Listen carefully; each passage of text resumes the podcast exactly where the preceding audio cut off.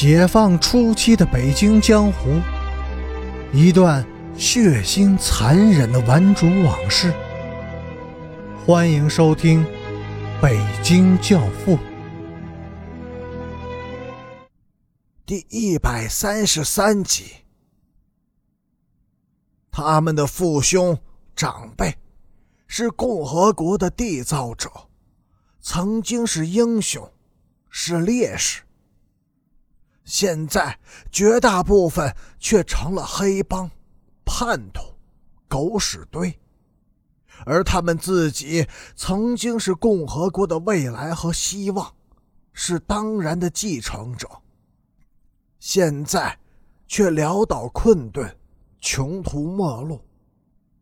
失去了昨天，也就永远的失去了未来。有人在激愤中喊出了打倒的口号，被阮晋生威严的制止了。这时，云际传来几声沉闷的雷鸣，又下起了毛毛的细雨。雨水或者泪水，哭声伴着雷声，他们唱起了国际歌，歌声如泣如诉。有泪皆成雪，无声不断肠。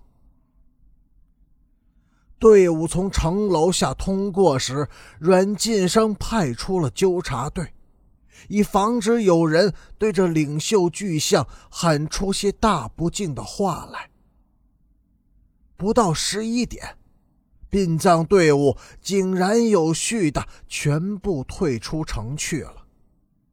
城市恢复了平静，不过人们的心里似乎更加紧张，几乎肯定要发生的大规模殴斗、暴乱、流血和死亡都没有发生，一切凶险的征兆全部悄悄的消失了。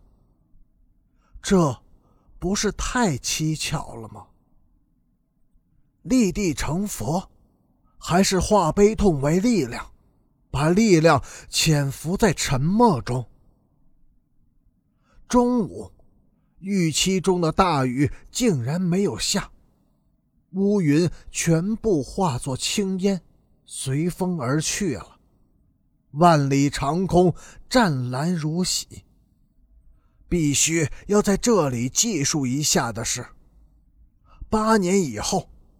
这些高干子弟又一次聚集到广场，作为最早觉悟者和勇敢者，他们和普通市民站在了一起，掀起了震惊世界的四五风潮，为亲赴四人帮结束动乱、开辟新中国的新生之路，做出了自己的贡献。